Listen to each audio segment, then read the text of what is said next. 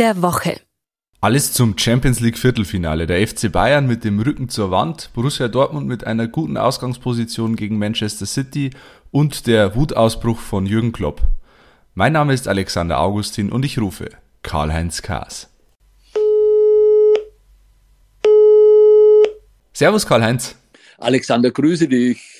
Der FC Bayern steht mit dem Rücken zur Wand in der Champions League. Viertelfinal Hinspiel 2 zu 3 verloren gegen Paris Saint-Germain, den Finalgegner des letzten Jahres.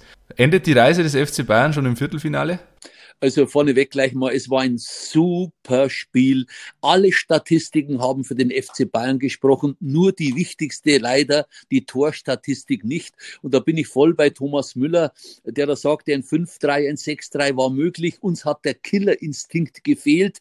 Ja, den hatte leider Paris mit dem überragenden Mappé.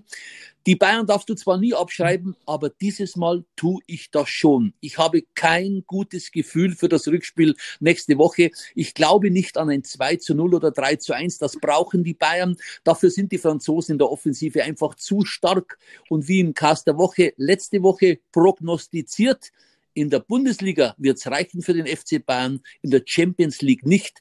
Ein Lewandowski fehlt hinten und vorne. Ich behaupte, mit Lever hätten die Bayern dieses Spiel gewonnen. Und so denke ich, dass die Bayern ausscheiden, schon im Viertelfinale. Aber sie holen heuer nur einen Titel, das ist der des deutschen Meisters, leider.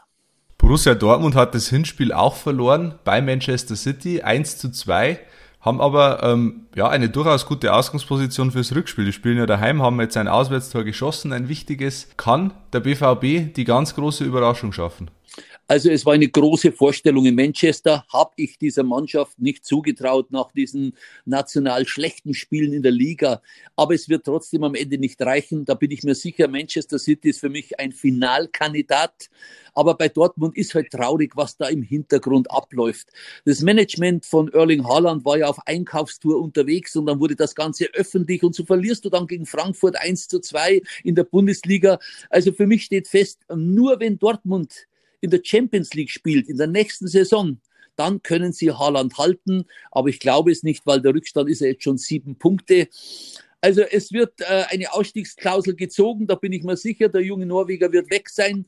Schade, schade, schade, sage ich nur, denn er ist eine absolute Bereicherung. In der Bundesliga hat man dieses Mal zwar nicht so ganz gesehen. Ich hätte ihn gerne noch ein paar Jahre gehabt in der Bundesliga, denn er wird ein ganz großer. Da halte ich daran fest.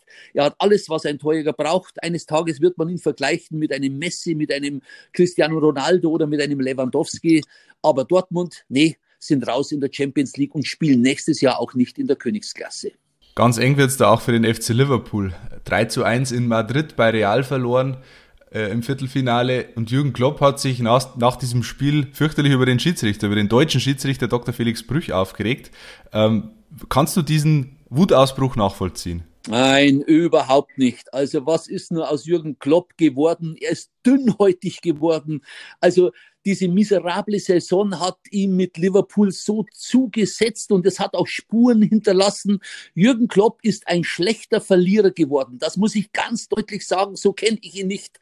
Ähm, das ist gegen Real deutlich geworden. Er hängt sich an einer Szene auf, da in der 36. Minute ein angebliches Foul an seinem Stürmer Sadio Mané und dass er nach dem Abpfiff dann zum Schiedsrichter läuft, ja, so ein bisschen als Verklaghaferl zum Dr. Felix Büch, das kann ich noch nachvollziehen, äh, hat ihm die Meinung gesagt, aber dann mit äh, zeitlichem Abstand nochmal in der Pressekonferenz alles zu wiederholen, also und wieder das Wort unfair zu gebrauchen, das, das geht nicht, äh, da unterstellt er dem Schiedsrichter ja Absicht, äh, nein, völlig unverständlich. Äh, Klopp, Klopp sagte ja wörtlich, ähm, danach, also nach dem Foul, konnte Sadio machen, was er wollte. Es wurde alles gegen ihn gepfiffen. Das ist nicht richtig. Das ist unfair Sadio gegenüber. Zitat Ende. Also bei allem Respekt vor Klopp äh, und seinen Erfolgen, das ist ein, eines Welttrainers nicht würdig. Ich sage nur, schade. Zurück zu dir, Alexander.